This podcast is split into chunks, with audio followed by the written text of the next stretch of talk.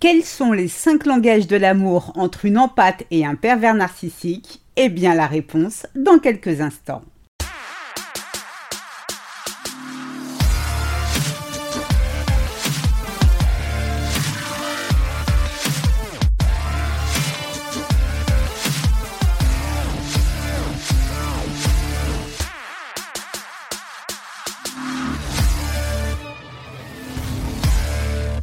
Bonjour, je suis Sylvie Joseph, votre coach experte en relations toxiques.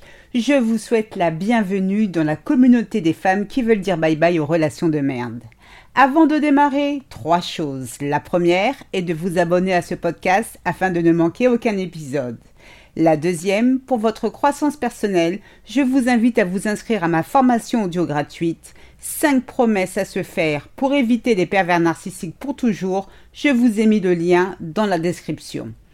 Et enfin, la troisième réservée à ces messieurs qui m'écoutent. Soyez rassurés, nous avons toute conscience qu'il existe des femmes perverses narcissiques aussi néfastes que leurs homologues masculins, alors n'hésitez pas à remplacer le pronom il par elle. Selon Gary Chapman, l'auteur du livre Les cinq langages de l'amour, chaque être humain a un langage de l'amour qui le définit. C'est-à-dire il existe cinq façons différentes d'exprimer et de recevoir de l'amour. Ces langages de l'amour sont les paroles valorisantes, les moments de qualité, les cadeaux, les services rendus et le toucher physique. Pourquoi les langages de l'amour sont-ils diable importants? Eh bien c'est simple. Lorsque vous vous souciez de quelqu'un, vous voulez qu'il se sente spécial et aimé. La plupart du temps, les gens donnent de l'amour de la manière dont ils veulent qu'il leur soit donné, et non de la façon que leur partenaire voudrait le recevoir. Exemple. Peut-être vous sentez-vous valorisé, aimé, apprécié si votre partenaire vous offre sans raison particulière un cadeau parce qu'il avait envie comme ça de vous faire plaisir.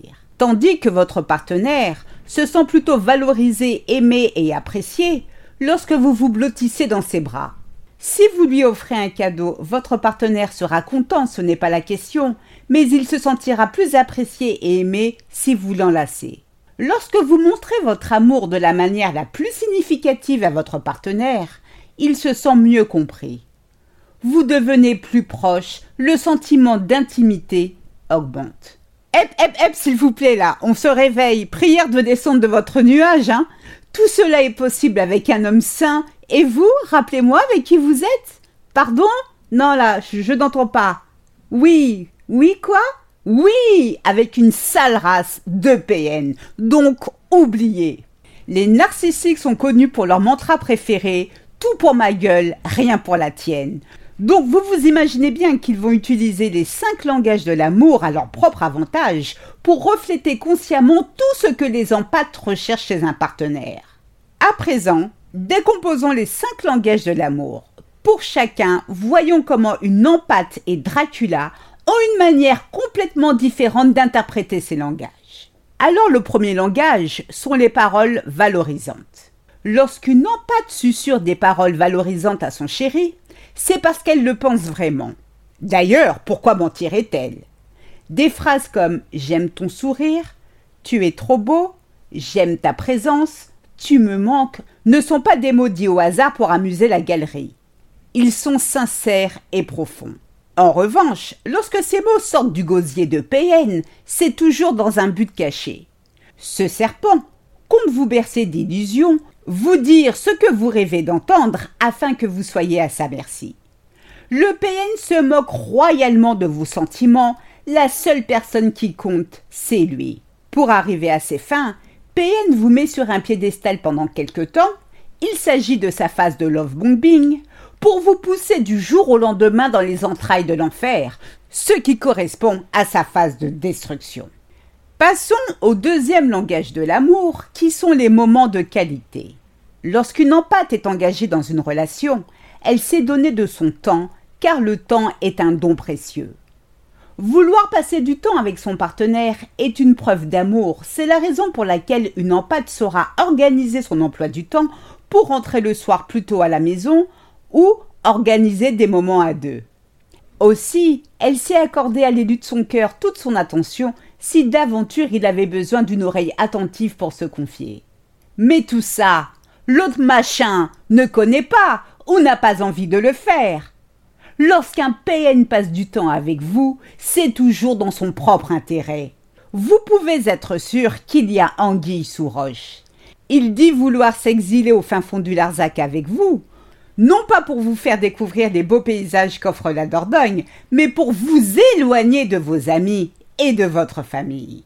Ainsi, le jour où vous découvrez qui il est vraiment, vous n'avez plus personne vers qui vous tourner et ne dépendez que de lui. Venons-en à présent au troisième langage de l'amour, qui est de recevoir des cadeaux. Pour une empâte, il ne s'agit pas de recevoir ou offrir des cadeaux luxueux et onéreux, mais des cadeaux qui ont du sens, fabriqués ou achetés avec amour. Les empâtes, pour la plupart, ne sont pas matérialistes. La preuve, elles préfèrent plutôt offrir que recevoir. Et que pense ce charlatan de PN de tout ça? Son Altesse adore les cadeaux bling-bling qui vous ont coûté à minima un bras.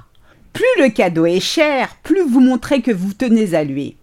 En début de relation, PN sait se montrer généreux, mais encore une fois, dans l'unique but de vous piéger et non pour vous faire plaisir. Le jour où vous devenez acquise, c'est-à-dire que vous tombez amoureuse de lui, vous commencez votre descente aux enfers.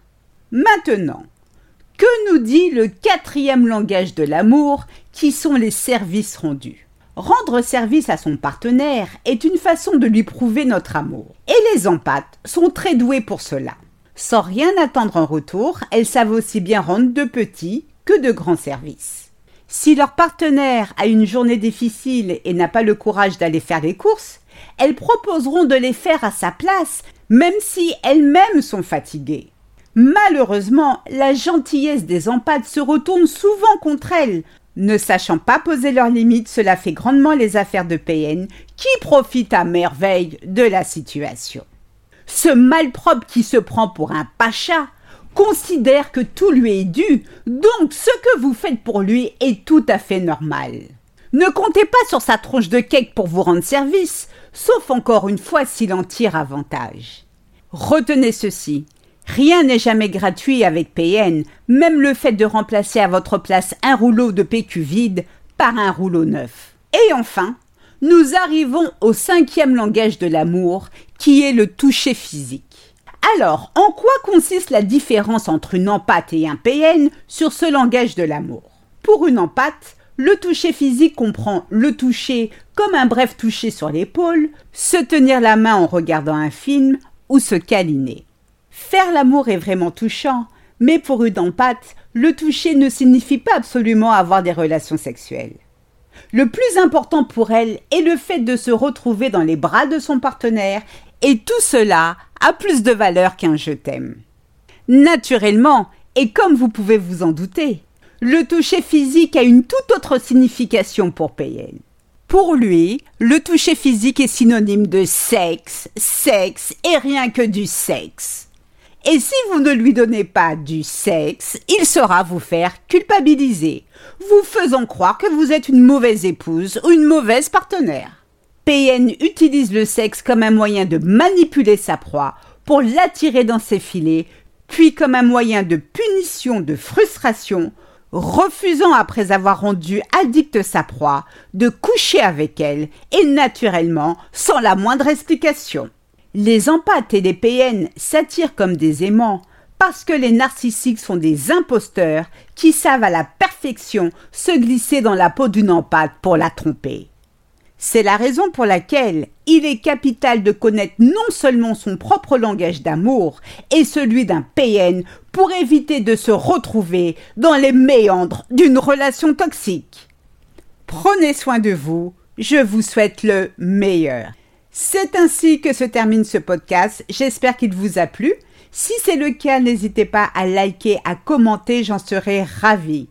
Pour celles qui veulent aller plus loin, je vous invite à vous inscrire à ma formation audio gratuite 5 promesses à se faire pour éviter des pervers narcissiques pour toujours. Je vous ai mis le lien dans la description. Mille fois merci pour votre écoute, votre fidélité et vos encouragements. À très vite pour de nouvelles aventures. Prenez soin de vous et surtout n'oubliez pas, Je vous souhaite le meilleur. Gros bisous à tous. Ciao, ciao. Bye.